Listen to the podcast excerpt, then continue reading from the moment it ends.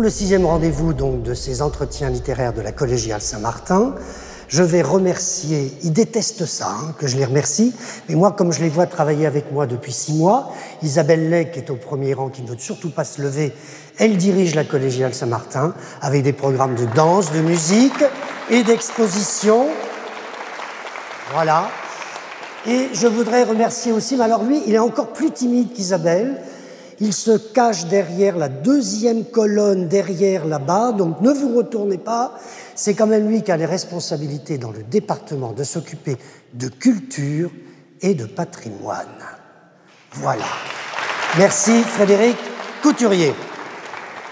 Donc, pour ce sixième rendez-vous de cette édition 2021, qui, comme vous le savez, a bien failli se tenir en février dernier, mais ne s'est pas tenu, mais on prendra rendez-vous pour 2022, euh, je voudrais accueillir un homme, un romancier, un homme de théâtre, un acteur, un homme, quand vous allez le voir arriver, mais vous le connaissez tous, il respire le bonheur, la joie, un rire, un sourire, il est, il est formidable et il a écrit, j'ai compté, hein, 30 livres, 30 pièces de théâtre, traduit dans 45 langues et qui se joue dans plus de 50 pays. Je vous demande d'accueillir Eric Emmanuel Schmitt.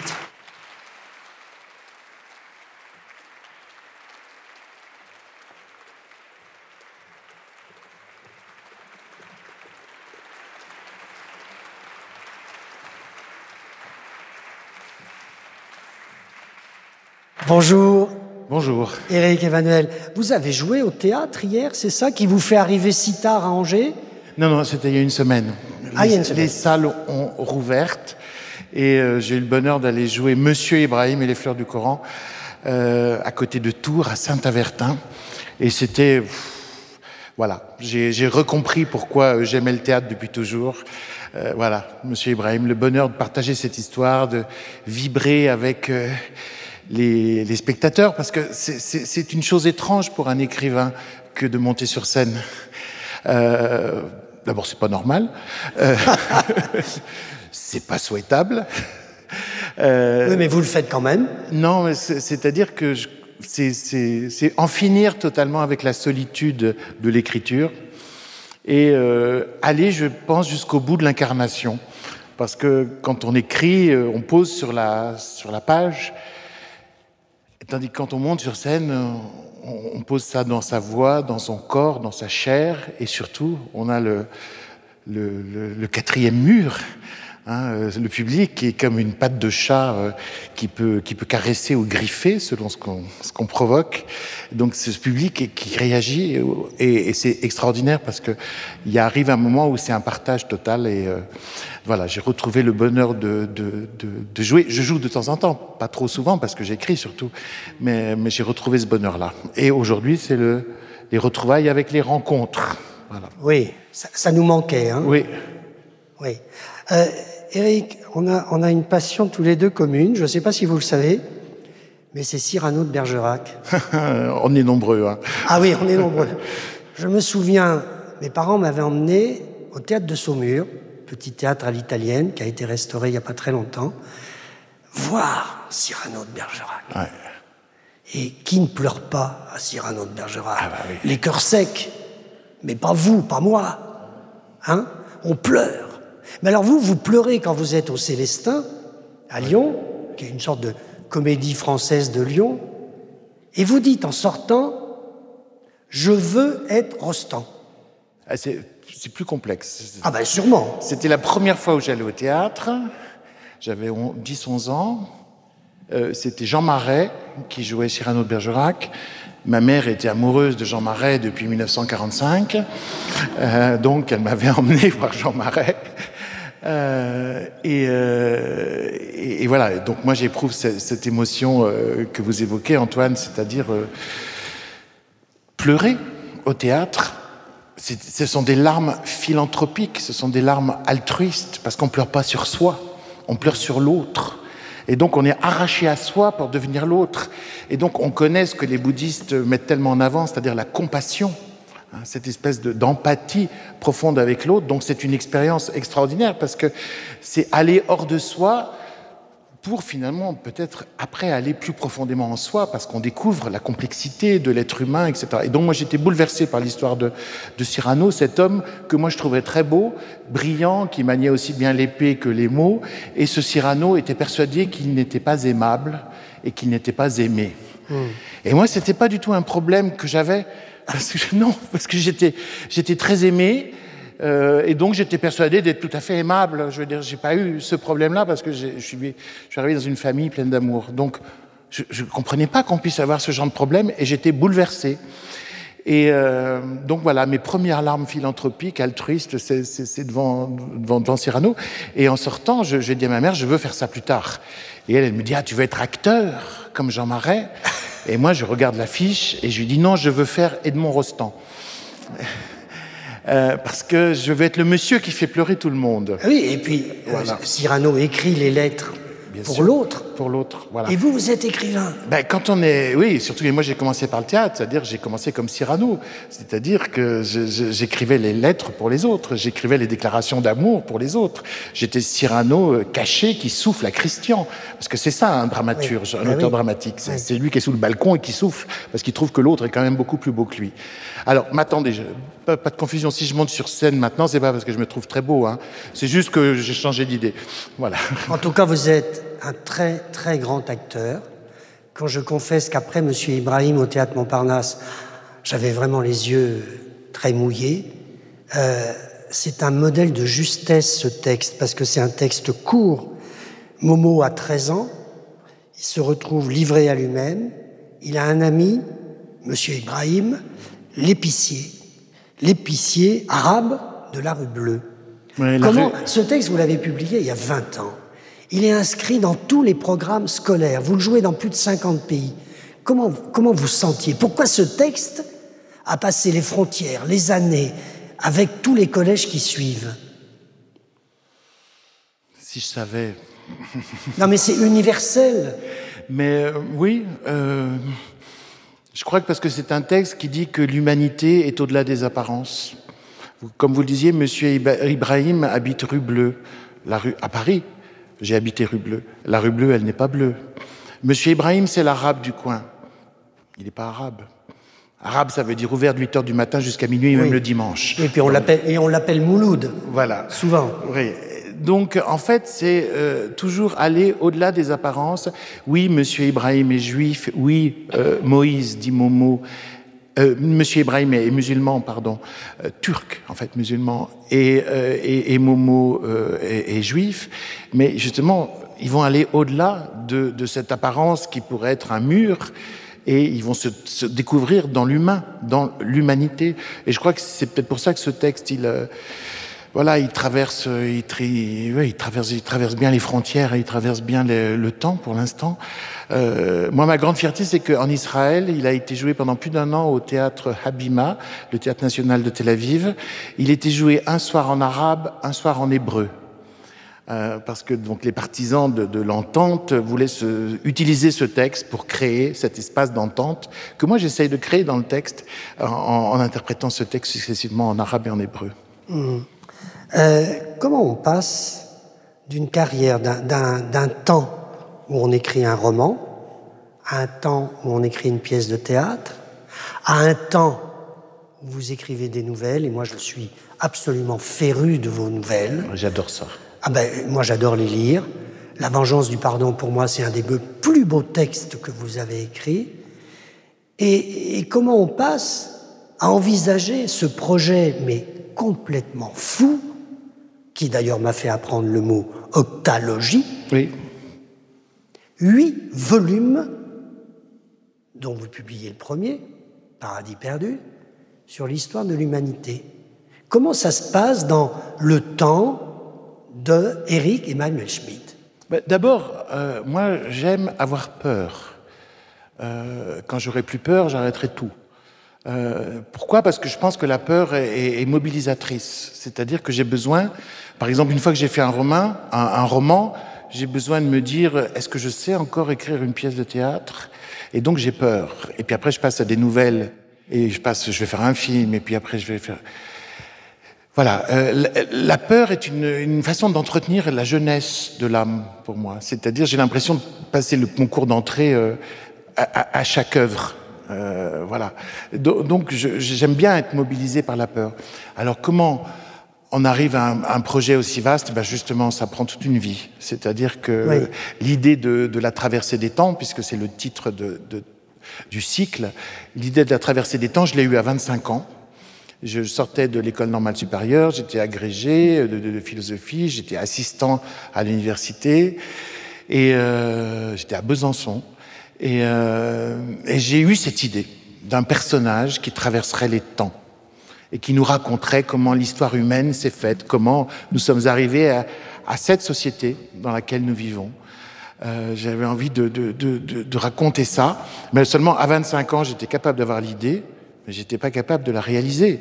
Et, je me suis dit, du coup, cette idée est devenue euh, un projet, un défi, un rendez-vous. Euh, je me suis dit, il faut qu'un jour tu sois capable d'écrire ça. Ça voulait dire deux choses, capable en termes de, connaissances, euh, c'est-à-dire il faut amasser beaucoup de, il faut se faire une culture de ça. C'est-à-dire, quand je dis faire une culture, c'est pas seulement amasser des connaissances, mais c'est réfléchir à ces connaissances pour savoir lesquelles on met en avant, et puis comment on les distribue, etc., etc. Et puis, euh, et donc des connaissances assez encyclopédiques au fond. Euh, et puis, être capable, c'était aussi être en tant qu'écrivain, euh, être assez, avoir le souffle et avoir la technique pour, pour, pour pouvoir tenir la, la longueur. Donc j'ai fait ça comme un, comme un sportif hein, qui se prépare. Mais je suis fils de sportif. Hein. Ma mère a été championne de France de course, euh, de sprint. Son record a mis 20 ans à être battu, euh, pour vous dire la championne que c'était. Euh, et euh, donc, Votre père a été champion de boxe Oui, c'est ça. Donc il y avait cette idée, on ne fait rien si on ne s'entraîne pas. Et puis et, cette, et, et cette idée qu'il y a chez les sportifs et les artistes, que le temps est mon ami. C'est-à-dire, c'est en, le temps est mon ami parce que c'est en, répétant, en avançant, en s'exerçant, qu'on peut repousser ses limites et devenir capable de faire quelque chose qu'on n'était pas capable de faire avant. Donc cette idée d'apprivoiser le temps et d'en faire son ami plutôt que de le subir, c'est une idée que j'ai héritée de, mes parents. Euh, et alors c'est vrai que ça marche mieux dans le, truc, dans le domaine intellectuel que dans le domaine sportif, puisque le corps y vieillit, mais l'esprit non l'esprit se fortifie au, fur et à mesure qu'on l'utilise et qu'on le fait mûrir. Même, même l'imagination, ça se développe. il fallait peut-être aussi se démarquer de tout ça. Il fallait, euh, oui, prendre le temps d'avoir du recul, euh, de, de, concevoir. C'est pas une histoire de dépassement, vous en permanence, se dépasser, Eric Emmanuel Schmitt. Non, on n'est pas sur un divan, mais quand même, je pensais à ça par rapport à, à votre production. Non, mais euh, très tranquillement et clairement, oui. C'est-à-dire, comme je dis, je veux avoir peur, c'est-à-dire que je veux, je, veux, je veux que ça soit un enjeu d'être au rendez-vous. Euh, donc, euh, je, je, oui, oui, j'aime bien. La première fois où je suis monté sur scène, vous savez, j'ai vomi dans les coulisses. Hein. Euh, et j'ai mis presque un an avant d'éprouver la moindre once de plaisir. Et mes proches me disaient, mais arrête, ça te rend malheureux. Je disais, non, je sais qu'il y a du bonheur derrière mais c'est pas tout de suite, mais après, il y aura du bonheur. Et maintenant, je, confirme, il y avait du bonheur derrière, il fallait tenir. Donc oui, c'est vrai que moi, j'aime je, je, bien... Euh... Vous savez, qu'est-ce que c'est l'ambition?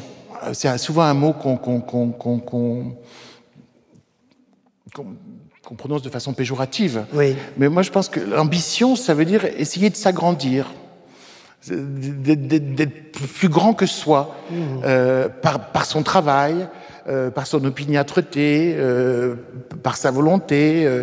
Euh, et, et, donc moi, je, je crois que oui, l'ambition, c'est bien, parce que l'ambition, ça vous permet de, de, de, de, voilà, de ne pas dormir et de, ne pas, de ne pas répéter ce que vous savez faire, mais d'essayer de, faire mmh. quelque chose d'autre.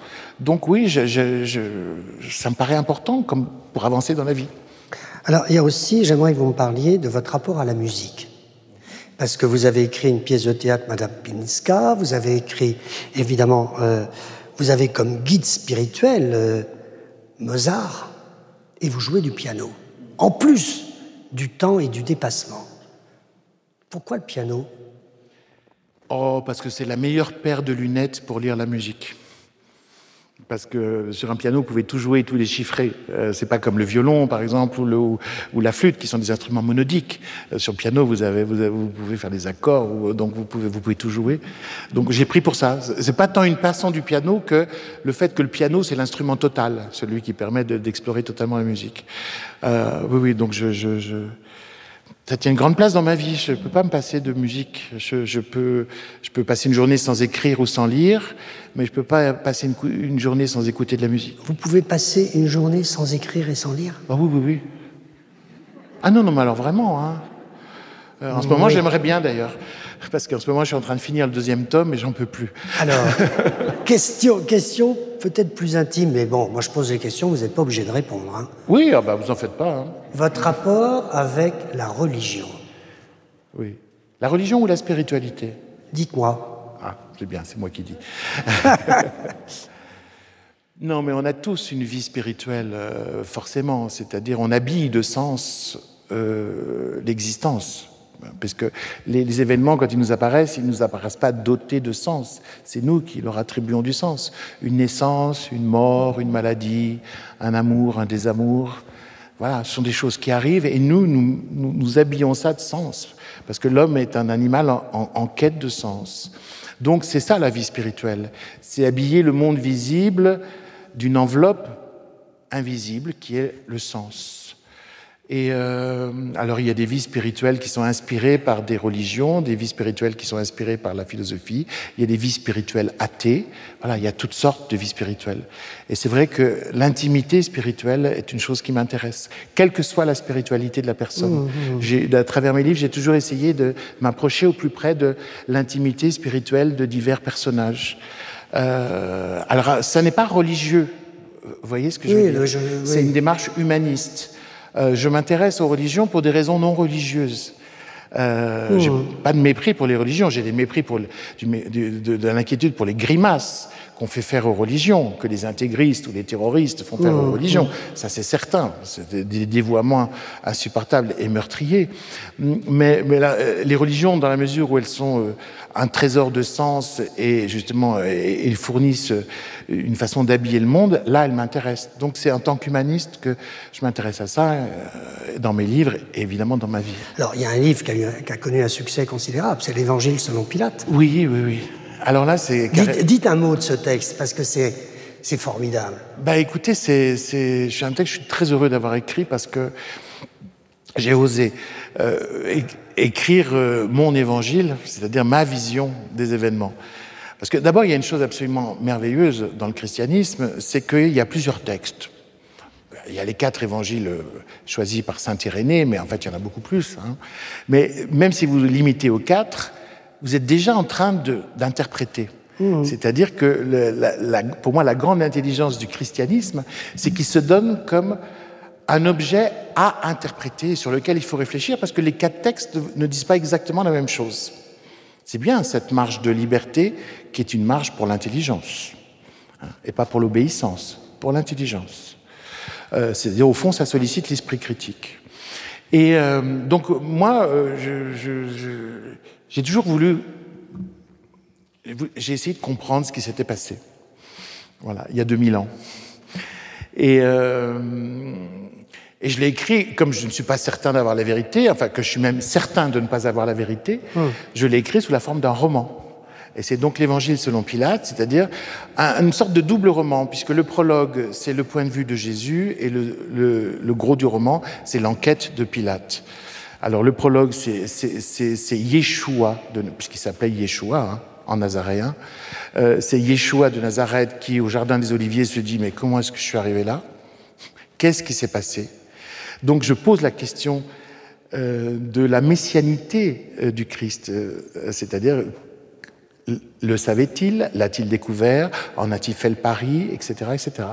Comment est-ce qu'on se sent appelé à un destin tel et un sacrifice tel? Donc je le considère de ce point de vue-là humain. Et puis après, le gros du livre, c'est l'enquête de Pilat, qui écrit des lettres à son ami, à son frère Titus, qui est resté à, Rome. Et euh, ça commence par bon, finalement, ça s'est pas mal passé cette année. Euh, la Pâque juive est finie, 15 euh, arrestations, trois crucifixions, la, la routine. Et puis, ben, tout d'un coup, on vient lui dire non, mais le corps du magicien de Nazareth euh, a disparu du tombeau. ça, ça l'inquiète un peu parce qu'il se dit euh, que ça peut fédérer euh, les, rébellions nationalistes contre Rome. ça peut servir les zélotes, etc., etc. Et donc, il va enquêter pour éviter qu'il y ait un problème politique. Et puis, l'enquête de politique va devenir spirituelle. C'est-à-dire que plus il va avancer, plus il va se rendre compte qu'il y a quand même des choses bizarres qui se sont passées. Parce que finalement, le christianisme, c'est quand même l'histoire d'un cadavre qu'on n'a jamais retrouvé. voilà, voilà le sens de la formule de théâtre. Ou alors, ça pourrait être la dernière phrase d'une nouvelle aussi, celle-là. Mais enfin bon, il y a une année sur laquelle j'aimerais beaucoup qu'on s'arrête, Eric Emmanuel Schmitt, c'est quand vous avez 28 ans, vous entreprenez une randonnée dans le Grand Sud algérien, et au cours de l'expédition, pardon, vous perdez de vue ses compagnons et vous vous égarez, alors là, vous, prenez des risques, dans le désert, dans l'immensité du Hogar, sans eau, ni vibre. Durant la nuit glaciale du désert, vous n'éprouvez nulle peur, mais sans au contraire se soulever en vous une force brûlante. Mm-hmm. Qu'est-ce qui s'est passé? Quand j'ai voulu en, parler, c'est plutôt en écrire, j'ai appelé ça la nuit de feu. Oui. La nuit de feu, c'est l'expression de Blaise Pascal pour sa propre nuit de feu. Pascal était un athée et, euh, il a reçu une nuit euh, la foi. Et euh, moi, j'étais pareil, un athée, euh, né athée, dans une famille athée, avec une éducation et surtout une instruction athée, puisque moi, à l'école normale supérieure, j'étais élève de Jacques Derrida, j'avais fait mon doctorat sur euh, Diderot, donc j'étais en plein matérialisme. et, et, malgré tout, c'est à moi que ça arrive, cette histoire. voilà. Et ben voilà, cette nuit vous savez, c'est une nuit de perte de, de repères, c'est-à-dire tout d'un coup j'étais en danger. Euh, j'étais en danger parce que parce que j'étais au milieu du Hogar, une partie montagneuse du Hogar. Effectivement, c'est pas moi qui portais le sac pendant cette expédition, donc je me retrouve sans, sans rien à boire et sans rien à manger et complètement perdu au milieu des, des, des montagnes du Hogar, incapable de retrouver l'oued dans lequel il y avait notre campement. Je précise que je n'ai aucun sens de l'orientation, hein. je me perds partout. Hum. Mais quand on se perd, on finit par trouver les choses. Bah euh, et, et, donc, quand tout d'un coup, à la nuit, je me suis rendu compte que personne ne me répondait, que j'étais totalement perdu, je me suis dit que j'allais passer la nuit la plus horrible de, de, de ma vie. Et puis surtout, j'avais au fond de ma tête, c'est comme, vous savez, comme sur les chaînes d'infos, là, les trucs qui passent en continu. Moi, il y avait, on met trois jours à mourir de soif, on met trois jours à mourir de soif, on met trois jours à mourir de soif. Bon, j'avais lu ça, mais c'était bien inscrit. Et, euh, donc, je me suis dit, trois jours, ça va être long pour mourir, c'est pas beaucoup pour vivre. Donc, euh, j'étais. Et puis, euh, donc, je m'attendais vraiment à passer une nuit d'angoisse, et j'ai vécu l'exact contraire. J'ai vécu une nuit d'extase. Voilà. Et euh, au matin, quand, quand je suis revenu en quelque sorte à moi-même, euh, eh bien, euh, oui, je me suis rendu compte que le soleil euh, se levait de ce côté-là, donc j'étais du mauvais côté de la montagne, etc. Donc j'ai passé la journée à remonter cette fichue montagne. Quand j'ai passé le sommet, il m'a semblé apercevoir l'oued, puis j'ai commencé à descendre, et là j'ai perdu la vision de, de cette oued. Et fort heureusement, le guide Touareg, qui a des yeux de Touareg, lui m'avait vu et était mmh. monté et est venu me chercher. Et, euh, et là, quand, je, quand il m'a pris dans ses bras, euh, bah, d'ailleurs, ce n'était pas des bras, c'était des sarments. Euh, vous savez, tellement il était sec. Euh, c'est presque fait mal. Moi, je fais pas mal hein, quand on me sert. et, et j'ai vu à son émotion que, que lui avait passé une nuit épouvantable, ainsi que tous mes ah camarades. Oui, Lui, il avait fait des feux euh, un peu partout pour, pour, pour, pour que je les, je les, repère. Faire des feux dans le désert quand il n'y a pas de bois. Il avait déterré des racines, il avait fait des grands feux. Et puis ils avaient tous appelé Eric, Eric. Moi j'étais en train d'avoir une extase de l'autre côté de, de, la montagne. Donc je me suis rendu compte qu'il y avait peut-être quelque chose d'un peu indécent, que je ne pouvais pas raconter tout ça. Et donc je l'ai gardé comme un secret. Mais ce oh. secret, il faisait ce secret, il faisait son travail alchimique à l'intérieur de moi. Il est en train de me transformer. Et, un jour, euh, voilà, j'ai pu mettre ça en mots et dire oui, j'ai reçu la foi euh, une nuit dans le désert. Et puis, comme j'en disais jamais assez, à la demande de, des gens, euh, de mes proches, de mes amis aussi, j'ai écrit le livre pour essayer d'expliquer l'inexplicable. tout, tout, ce que je peux dire, c'est que c'est quand on, quand on cesse de vouloir tout dominer, tout maîtriser, qu'il peut arriver quelque chose. Souvent, moi, je rencontre des gens qui me disent, vous savez, je cherche Dieu. Ah, je dis, non, mais cherchez pas trop. Euh, et puis, décontractez-vous. euh, parce que c'est dans les failles que passe la lumière. Euh, je veux dire, c'est... Et moi, j'étais rentré dans le désert comme le jeune homme que j'étais, euh, volontaire, maîtrisant ses émotions, ses idées, ses sentiments, ou croyant maîtriser. Et puis tout d'un coup, cet idéal de domination et de maîtrise, la vie me l'a fait perdre, parce que j'étais perdu. Et là, il a pu se passer quelque chose. Est-ce que depuis ce temps-là, vous passez un peu de temps à rêver? Dans tout votre agenda hyper bouqué, vous rêvez un peu? Oh, Bien sûr, bien sûr. Oui? Mais vous savez, les gens se font des idées sur mon agenda. Enfin, mon agenda, c'est vrai qu'il est, Bah, euh, le nombre de livres que vous avez écrits, les pièces, le, euh, avouez quand même que. Oui, oui, oui, oui, Ou alors vous êtes un hyperactif. Non, non, mais par exemple, tout le monde me dit, vous dormez pas. Mais si, je dors beaucoup. C'est comme ça que j'y arrive. Euh, je dors comme un bébé. Et c'est pour ça qu'après, je suis en forme toute la journée. D'accord. Euh, donc, euh, bien sûr que je rêve. C'est même mon activité essentielle. Après, je fais semblant d'être un adulte. Je dis des choses devant les gens, etc. Mais au fond de moi, non. Bien sûr que non. Eric Emmanuel Schmitt, j'ai une faveur à vous demander. J'aimerais que vous lisiez la première page de ce livre. Hmm. Alors ça, c'est, c'est dur ce que vous me demandez. Ben, vous pouvez me dire non, hein. C'était pas préparé. Allez. Non mais Eric, je veux pas vous. Non, mais on va voir. Vous me dites la première page Oui. Bah, c'est vous qui choisissez, hein. Maman est morte ce matin. Et c'est la première fois qu'elle me fait de la peine. Ce soir, brisée d'avoir tant pleuré, je n'ai pas l'impression qu'elle m'a quitté, plutôt la crainte de l'avoir abandonnée. Je m'inquiète. Où se trouve-t-elle? A-t-elle besoin de moi? Je voudrais courir jusqu'à ce lieu inconnu qu'elle découvre, la soutenir, chasser son effroi, enlacer son épaule, caler sa main au creux de mon coude, puis lui chuchoter ça va d'aller. Peut-être c'est ce que la ferait-elle. Elle riait toujours quand j'imitais les gens de Charleroi. Ça va d'aller.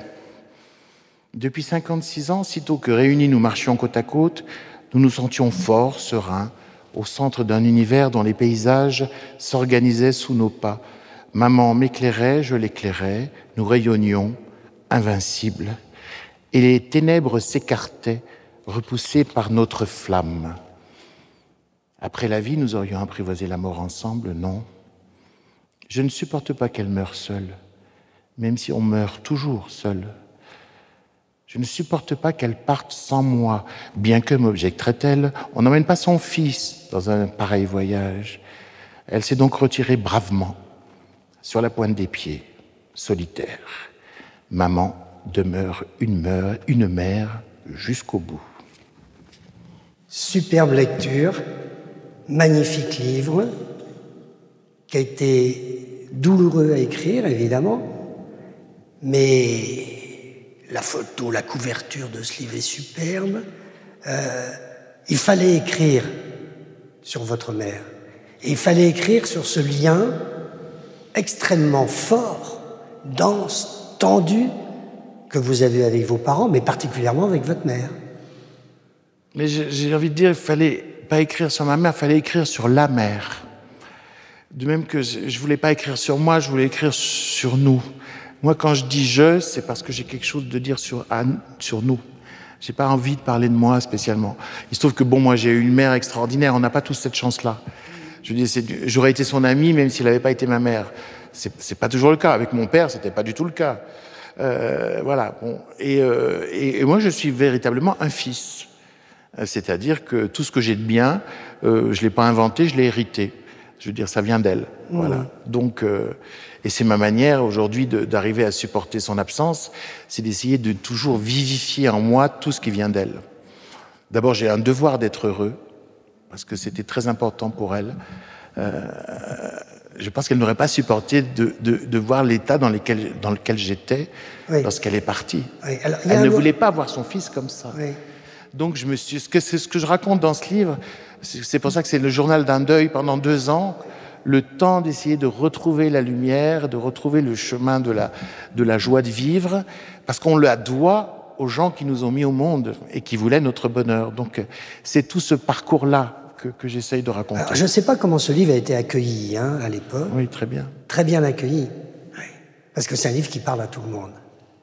Oui, tout le monde a. Euh, oui, parce, que malheureusement, on fait tous l'expérience du, du, deuil. Du, deuil. Et, puis, euh, et donc, moi, j'essaye de mettre en mots. Euh, et il y a forcément des moments qui sont celui du deuil de chacun, puis des moments qui sont.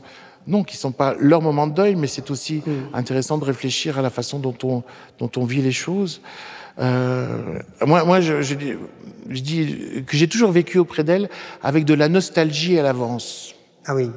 C'est-à-dire que je me rendais toujours compte que un jour ça serait fini. Mmh. Donc j'avais de la nostalgie à l'avance. Et cette nostalgie à l'avance, elle dorait absolument tous les moments que nous vivions ensemble. Vos parents vous lisaient? Oui, oui. Ah oui, ma mère. Ils venaient vous voir au théâtre? Oui, oui. Oui, tout. Oh, bah, tout. Moi, non, mais j'avais des des parents qui étaient des vrais parents. Euh, non, mais ils étaient groupis même. Euh, ah ben alors, pas tant que ça, parce que ma mère, qu'est-ce qu'elle pouvait m'envoyer quand... Euh, sais pas, quel livre, elle m'a dit, bon, ça y est, c'est enfin bien écrit. Ah, je. Et euh, non, non, elle était. Une fois, on était en croisière ensemble parce qu'une fois que mon père était mort, je l'emmenais régulièrement en croisière pour qu'on ait un moment tous les deux, mhm. uniquement tous les deux. On échappait à nos vies et on était tous les deux ensemble. Et euh, une fois, euh, évidemment, moi, même en croisière, je suis obligé de faire des tas de trucs et des tas de machins. Donc j'avais oublié, je devais rendre un texte à la Bibliothèque nationale pour une exposition, etc., etc. Et alors j'écris le, texte comme ça au débeauté dans la bibliothèque du, du, du bateau. Euh, et puis euh, un peu fiero de, de ce que j'avais écrit aussi vite, je le montre à ma mère qui était à côté en lui disant qu'est-ce que t'en penses? Elle fait hm. Et euh, je lui dis oui quoi. Et elle me dit hm la première phrase est construite exactement de la même façon que la deuxième. Voilà. D'accord. Donc les chiens ne font pas des chats. C'était une mère à écrivain, clairement. Je veux dire, d'ailleurs, elle-même écrivait très bien, mais elle ne prenait pas au sérieux ce qu'elle écrivait. Mais, mais, voilà, donc elle, elle, avait un sens littéraire extrêmement aiguisé. Bon, alors écoutez, abordons la traversée des temps. C'est déjà beaucoup comme programme. Donc, à un moment dans la vie, vous choisissez l'écriture, vous abandonnez vos, vos cours de philosophie, et puis là. Ah, c'est pas que j'abandonne, c'est que j'ai carrément cette chance que la vie m'offre de ne faire qu'écrire, puisque j'ai gagné ma vie avec ma plume à la première pièce. C'est ce que disait Delphine de Vigan hier soir, à votre place. Ah oui, mais grâce, grâce à vous, grâce au public, à partir du moment où j'ai écrit, j'ai vécu de ma plume. J'ai dû quitter l'éducation euh, nationale, enfin mon poste de, de, j'étais maître de conférence. Euh, je commençais ma carrière d'universitaire. Enfin, la traversée des temps, c'est quelque chose d'incroyable. Moi, je vous souhaite d'aller au bout, bien évidemment, parce que quand on lit le premier volume, on n'a qu'une envie, c'est de lire le deuxième, et puis le troisième, et puis jusqu'à l'octalogie dont j'ai parlé au départ. Vous pensez à ce livre depuis 30 ans. Ah oui. Vous saviez, Eric Emmanuel Schmitt, que vous alliez écrire plus de 5000 pages sur la traversée des temps. Bah, en tout cas, je le souhaite et je me suis disposé à faire ça, oui. Et je me suis préparé à faire ça, bien sûr. Tout en écrivant des pièces, des nouvelles, tout en écrivant, il y avait ça dans le fond de votre tête et, dans votre plume. Bien sûr, oui, oui, oui. Ben oui. Euh, et je considérais chaque livre que j'écrivais ou chaque pièce que j'écrivais comme une fin en soi, mais aussi comme un exercice préparatoire. C'était une propédeutique. Euh, chaque, fois, je, chaque fois que je, faisais un roman, je me disais Ah là, tu as, fait ça, ça t'a permis de. Euh, bon, alors tu as gagné, as gagné une couleur. Et puis après, je me disais, ah là, j'ai construit comme ça, j'ai gagné une couleur. Le travail sur les nouvelles aussi m'aidait. Je, je, je, gagnais une façon de faire, etc., etc. Oui, toujours. Je suis très artisan, en fait. Euh, je suis petit-fils d'artisan, hein. mon grand-père était artisan. Donc j'ai toujours cette pensée, comment on fait? Oui. D'ailleurs, quand on lit le premier chapitre, hein, pas le prologue, mais le premier chapitre, c'est construit comme une nouvelle. Oui. La dernière phrase, c'est une chute. On va le raconter. Ça, on peut raconter le premier chapitre. Je sais pas. Oh, bah, moi, je vais le raconter. Hein. Allez-y. De toute façon, moi, j'ai plusieurs milliers de pages d'avance sur vous. Donc Bon. Très bien. Donc, cette histoire de l'humanité, huit volumes quand même, huit titres. Alors, je, vais- je vais, les- je vais découper parce que c'est quand même très amusant. Le, le premier volume, c'est de la fin du néolithique au déluge. Il faut lire la deuxième partie du livre sur le déluge. C'est hallucinant. Et vous savez ma grande fierté, puisque vous avez reçu Françoise Chandernagor il n'y a pas longtemps. Oui, Euh, bon, avec Françoise, on est, on est au Goncourt. hein. vous avez parlé du déluge. Non, non. et Françoise Chandernagor, c'est une des femmes les plus brillantes que je connais. Oui. C'est un esprit qui m'impressionne. Oui. Je- Elle sait tout. Oui, Alors, il y en a qu'elle agace parce qu'elle sait tout. Moi, euh, Elle vous fascine. Elle me, elle me- je fonds devant elle parce qu'elle sait tout. Et euh, entre autres qualités. Et, euh, eh ben, je lui ai appris quelque chose. Quand elle, elle- a lu, elle m'a appelé en disant Est-ce que c'est vrai ce que tu racontes à la page etc., sur le déluge, etc. Je lui dis Elle me dit Je ne le savais pas. Je lui dis Alors là, prix Nobel. Il faut dire que vous siégez avec François Oui, à l'Académie Goncourt. Deuxième volume, La porte du ciel, Babel et la civilisation mésopotamienne. Troisième volume, Le soleil sombre, l'Égypte des pharaons et Moïse. On a très envie d'être au troisième volume. Quatrième volume, La lumière du bonheur, la Grèce au quatrième siècle avant Jésus-Christ.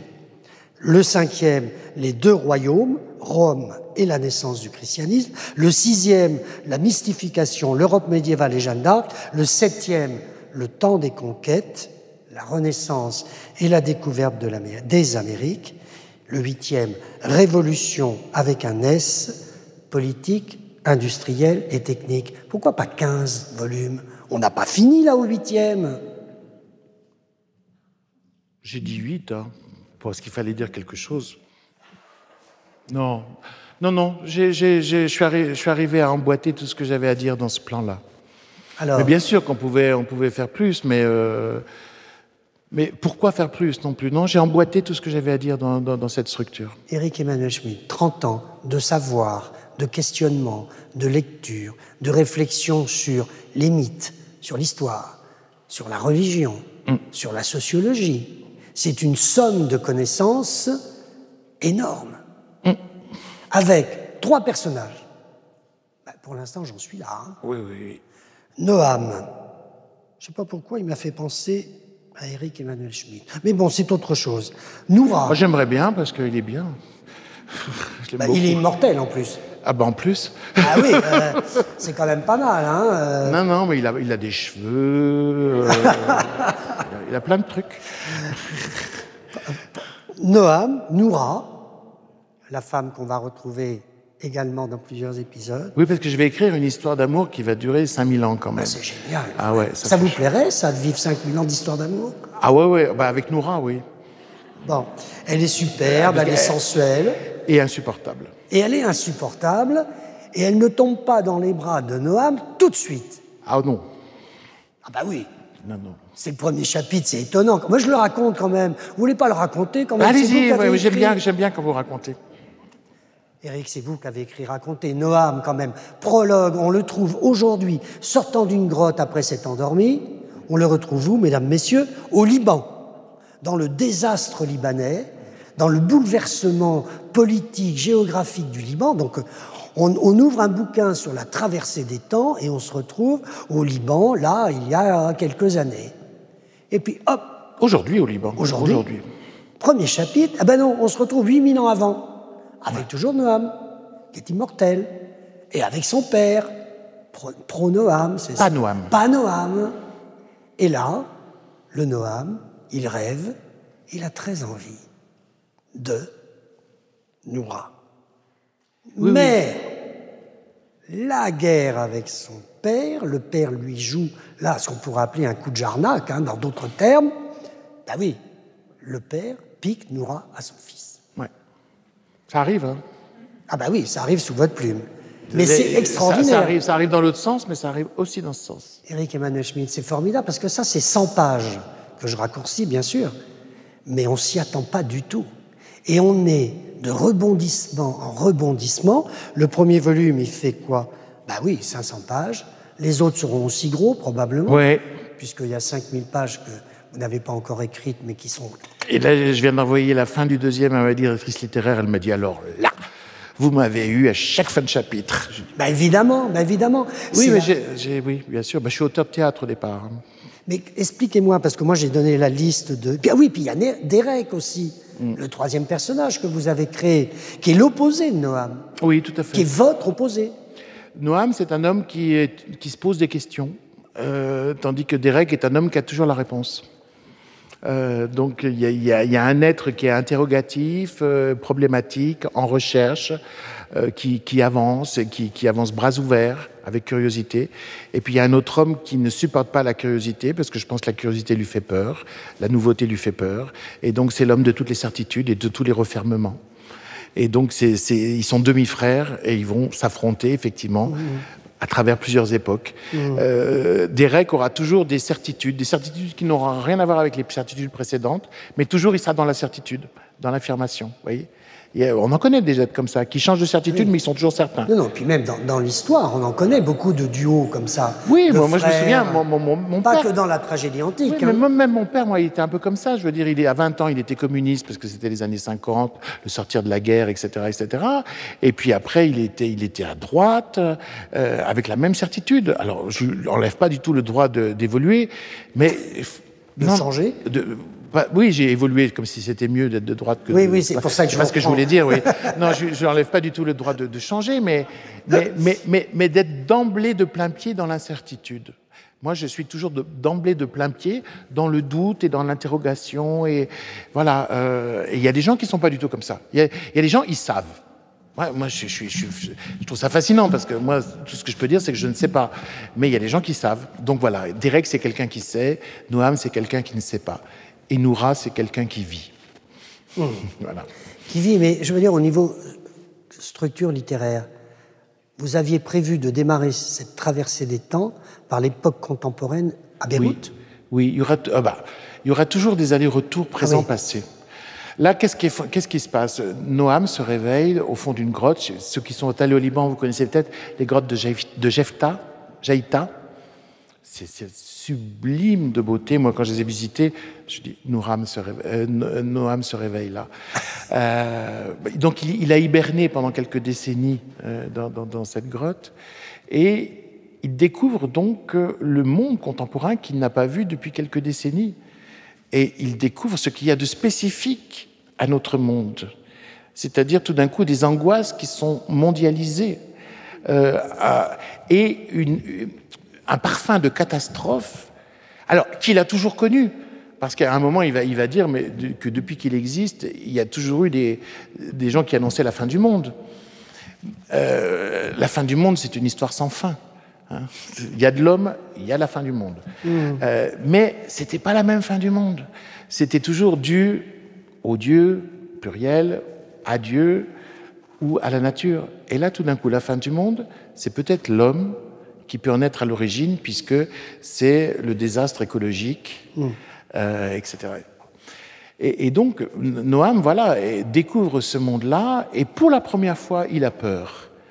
Parce qu'au fond, il a plus peur, des, il a plus peur de l'homme qu'il n'a jamais eu peur des dieux ou de Dieu. Euh, et c'est à cause de cette peur-là, de, de cette conscience qu'il il voit que le monde, il a vu sans cesse le monde être de plus en plus occupé par les hommes. Les hommes changer les paysages, changer la terre. Mais là, il voit aussi le niveau de, de- de- de- de- de destruction Cataclysme. euh, de, la nature, des espèces, etc., auxquelles nous, nous sommes arrivés. Et donc, pour la première fois, il a peur. Et, et c'est pour ça qu'il commence ses mémoires et qui et qui repart il y a 8000 ans dans un monde, paradis perdu, dans un monde lacustre, puisqu'il est né au bord d'un lac, euh, dans un tout petit village, et, et- et il va, au fond, nous, nous dire, il, il se pose cette question, comment en sommes-nous arrivés là? Et lui va nous, va- en tant que témoin et acteur de beaucoup de ces changements, il nous prend par la main pour nous raconter notre histoire. Quatre siècles avant l'écriture. Oui, avant l'écriture. Euh, Là, je viens, je viens, moi d'achever le, le moment où il découvre l'écriture, euh, mais il, est avant l'écriture. Oui, ça, Et, vous, et vous aviez fixé ça, 8000 ans. Vous vouliez démarrer à cette période que, que personne ne connaît vraiment. Non, mais si vous lisez le, quand vous lirez le dernier, enfin je ne parle pas pour vous, mais pour, pour le public, euh, le, au dernier chapitre, vous comprenez pourquoi c'était il y a 8000 ans, parce qu'il y a 8000 ans, il s'est passé quelque chose. Vous voulez pas le dire, ça hein? Non, non, d'accord, bon, d'accord. Ah non. Euh, c'est la, chose que, la chose que j'ai appris à Françoise Chandernagor. Ah bah oui, oui, oui je comprends. oui, c'est euh, c'est vraiment une prouesse littéraire, une envergure littéraire comme il y a peu dans l'histoire de la littérature. Hein. Oui. Vous n'avez pas trouvé un repère, un auteur qui aurait eu envie de faire la même chose que vous. C'est pas possible. Bah, je connais pas tout, mais quand même. Non, non, non, non, non, non mais ça, ça me fait peur ce que vous dites là. Ah, c'est pour ça que je suis muet. Oui, euh, oui, oui, non, bien sûr, mais, mais, moi je crois que au pouvoir du roman, c'est-à-dire je pense que le, roman est, une, des manières, euh, non seulement de, de, une manière de réfléchir sur le monde, et aussi une manière d'apprendre l'histoire du monde. Euh, je, crois vraiment au, pouvoir, au, pouvoir du roman. Le, roman, c'est le contraire d'une ruine. Euh, quand vous visitez les vestiges d'un endroit, euh, ben, cet endroit n'est plus. Dans un roman, il est. Tout d'un coup, vous marchez à Athènes au, au 5e siècle avant Jésus-Christ. Là, vous vivez au bord d'un, vous vivez dans un village lacustre il y a 8000 ans, et avec la mentalité, en plus, d'un homme qui pense que la nature est pleine d'esprits, euh, de démons, d'âmes, etc. Il est, animiste. Hmm. Et donc, ça, par le roman, je peux le montrer. On peut le montrer par aucun, par, par, aucun autre art. Donc, je crois à la puissance du roman et à la puissance aussi réflexive du roman. Parce que je pense que, par exemple, les allers-retours entre le présent et le passé nous font réfléchir sur notre époque autant qu'ils nous font réfléchir sur le passé. Et, et, puis se rendre compte, par exemple, que l'histoire de l'humanité, elle avance, mais il n'y a pas vraiment de choix qui sont faits. Et quand il y, a, une variation, on ne sait pas dans quoi on s'engage. Je prends un exemple qui est dans le livre. Euh, les hommes se sédentarisent. Avant, nos ancêtres étaient nomades, cueilleurs, chasseurs. Ils étaient peu nombreux dans une nature qui était assez généreuse. Et donc, ils passaient une heure à, à subvenir à leurs besoins, et puis après, ils avaient le reste du temps pour jouer, pour jouir, pour rêver, euh, peu importe. Tout d'un coup, l'homme se sédentarise, euh, d'abord autour, autour de lacs, pour la proximité de l'eau et de la nourriture. Et, euh, et là, tout change, c'est-à-dire on se met tout d'un coup à, à, se spécialiser, à différencier les métiers, alors que nos ancêtres chasseurs-cueilleurs euh, euh, savaient, savaient, tout, savaient faire tout ce que savait faire un homme de cette époque. À partir du moment on spécialise, on fragmente les savoirs, on fragmente les activités, on crée le travail, puisque finalement, euh, on se met à travailler, alors qu'avant on ne travaillait pas. Et puis, surtout, la grande blague, c'est pour les femmes. C'est-à-dire, tout d'un coup, on crée un statut vraiment différent pour les femmes et les hommes. Parce que les, chasseuses-cueilleuses avaient beaucoup de préhistoriens le pensent maintenant, avaient euh, la même vie euh, que le, le chasseur cueilleur que l'homme, et, elle faisait peu d'enfants, parce qu'il fallait éviter de le transformer, elle les nourrissait très longtemps au sein, pour éviter de retomber enceinte, et euh, elle faisait un enfant tous les cinq ans. À partir du moment où nos ancêtres se sédentarisent, il y a euh, le foyer, il y a la femme au foyer. Euh, l'humanité croît d'une manière incroyable, puisque tout d'un coup, on va faire beaucoup d'enfants. Donc c'est un bénéfice pour l'espèce, puisqu'elle devient extrêmement nombreuse, mais par exemple pour la femme, son statut d'infériorité euh, et, de patriarcat est creusé par la sédentarité. Et, ce, que je, ce, que ce, que je, veux montrer, c'est toujours ces, bascules qu'il y a eu dans notre histoire. on n'est jamais conscient au moment de la bascule. Nous, il y a quelques années, quand est arrivé l'Internet et le numérique, on n'était pas conscient du nouveau monde qui, qui, était en train de s'aplanir devant nous et sur lequel désormais nous allions évoluer, mmh. euh, comme quand la primerie est arrivée, etc. Donc voilà, on est, on est, on peut même pas dire, que l'humanité progresse par choix. Elle progresse par étapes, des étapes qui ne sont pas réfléchies, euh, où on n'aperçoit jamais ce qu'est l'avenir, mais qui crée l'avenir et qui conditionne tout.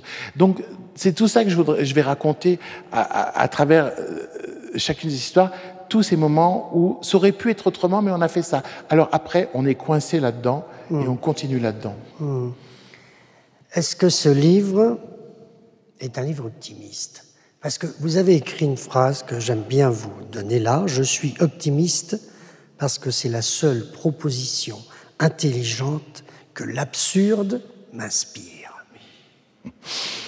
Moi, l'optimisme, pour moi, c'est le jus de mon pessimisme.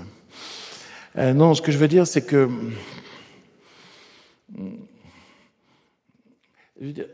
être optimiste ou être pessimiste, c'est une attitude. Hein, ça n'a rien à voir avec la, recherche de la vérité. Euh, c'est juste une attitude par rapport au, réel. L'optimiste et le pessimiste font souvent le même constat par rapport au réel, c'est-à-dire disent ça ne va pas. Ben, le pessimiste dit ça ne va pas et demain ça sera pire, et je me retire. Et l'optimiste dit ça ne va pas, qu'est-ce que je peux faire? Hmm. Alors oui, je suis optimiste. C'est-à-dire je suis volontariste, déterminé. Comme Noam. Voilà. Et, je, je, crois qu'il faut essayer d'améliorer tout ce qui est améliorable. Est-ce qu'on ne peut pas l'améliorer? On peut peut-être améliorer sa pensée de la chose. Euh, on ne peut pas éviter la mort, mais on peut peut-être penser la mort d'une façon qui fait que ça ne nous euh, empêche pas de vivre. Et vous, ça passe, Eric Emmanuel Schmitt, non pas par le dire, mais par l'écriture. Oui, euh, bah, moi j'aime raconter, parce que je pense qu'on peut bah, c'est ma manière d'intervenir dans le monde, d'écrire et de raconter. C'est ma, ma, manière de, réfléchir et de faire réfléchir les autres. Euh, moi, je n'apporte pas la vérité. Vous savez, quand j'étais professeur de philosophie, je, pensais toujours à cette phrase de Kant qui disait euh, On n'apprend pas la philosophie, on apprend à philosopher. Et moi, quand, je, quand je, faisais cours à, mes étudiants, je leur disais Ne dites pas ce que je dis, ne pensez pas ce que je pense, mais faites ce que je fais, réfléchissez par vous-même. Voilà. Mm. Donc je leur donnais la boîte à outils pour qu'ils soient autonomes et qu'ils réfléchissent par eux-mêmes. Dans mon rapport au lecteur, euh, dans mes, dans mes, dans mes livres, je suis, je suis dans la même disposition. C'est-à-dire, voilà, je raconte, euh, je fais apparaître des, des choses, euh, je propose, je sème. Mais c'est vous qui faites pousser. Voilà. oui, mais, mais vous... Susciter. Mais vous écrivez pour le lecteur. Ben oui pour que, pour vous... Ah bah, tous les écrivains ne font pas ça. Hein. Ils écrivent pour qui? Expliquez-moi parce que je suis pas au courant. Bah, ils, écrivent des fois, ils écrivent des fois que pour eux. bah, écoutez, vous êtes à l'Académie Goncourt. Vous allez recevoir 300 euh, livres là dans quelques jours. Oui. Non, mais je pense que certains croient, je pense qu'ils pensent être sincères en disant qu'ils écrivent pour eux, mais en même temps ils se font publier et ils vont au-devant des autres. Ou alors c'est pour que. Je ne sais pas. Eric Emmanuel Schmitt. Oui, Là, vous ne voulez pas répondre à ma question. Non. Avouez quand même. Ah, bah, des questions sur, non, mais des questions sur les autres, je ne peux pas répondre, mais sur moi, oui, je peux. Non, mais dans ce que oui, j'écris pour le lecteur. Oui, ça, dans ce que vous lisez, dans ce que vous lisez, Eric Emmanuel Schmitt, dans les livres qui vont arriver là sur votre table. Oui, oui, oui. Il y a beaucoup de livres quand même. Je ne sais pas, il y a eu un moment la tendance à l'autofiction, où les gens nous racontaient comment ils se lavaient les dents le matin. Il y a des choses comme ça dans la littérature. Vous, vous écrivez pour le lecteur. Oui, oui, oui. Mais, je pense qu'on peut faire de l'autofiction et écrire pour le lecteur aussi. Euh, si quand on parle de soi, on parle à l'autre, on est dans un, rapport à l'autre. Euh, si on parle de soi pour parler de soi, parce qu'il n'y a rien d'autre intéressant que soi, bon là, c'est sûr c'est autre chose. Mais euh, non, non, je ne suis pas du tout contre l'autofiction. Je, ce qui fait la littérature, pour moi, c'est simplement le, c'est d'avoir un point de vue, un propos et euh, une forme accordée, une forme et une phrase accordée à ce point de vue et à ce propos. Euh, Roland Barthes disait ça très très simplement. Il disait un, un grand romancier, c'est un monde et une phrase. Voilà, un monde et une phrase. Moi, quand je vais lire euh, les, livres de la rentrée pour le concours, c'est à ça que je vais être attentif. Même dans le livre le plus petit, il peut y avoir un monde et une mmh. phrase. Mmh. Il y a deux moments dans l'écriture. Il y a celui de l'artisan et celui de l'artiste. Oui. Vous êtes où Dans quel moment? Ah ben moi, les, moi j'aime toute l'écriture, donc j'aime autant le geste de l'artiste, on crée. Flamboyant. Voilà, et les mille gestes de l'artisan qui peaufine, qui relie, qui dégage, qui change une virgule en disant ah oui, ça change tout. Sur 570 pages, vous changez une virgule et vous allez mieux. J'ai envie de croire, Eric Emmanuel Schmitt, ça sera non pas ma dernière question, mais la dernière réflexion, que lors de cette nuit de feu, vous aviez pensé écrire La traversée des temps euh, Expliquez-moi. Ah, que lorsque de cette nuit de feu, quand vous étiez perdu dans le regard et que vous rêviez et que vous n'êtes pas mort de soif, de froid. Ah oui, c'est pour ça peut-être. Vous aviez pensé à la traversée des temps. Mais en tout cas, c'est là que j'ai puisé la force de le faire. Euh, on va souvent puiser dans, les souvenirs des moments fondamentaux de nos vies, la force de faire les choses, ou dans le souvenir des êtres fondamentaux de nos vies, aussi la force de continuer à vivre et de faire les choses.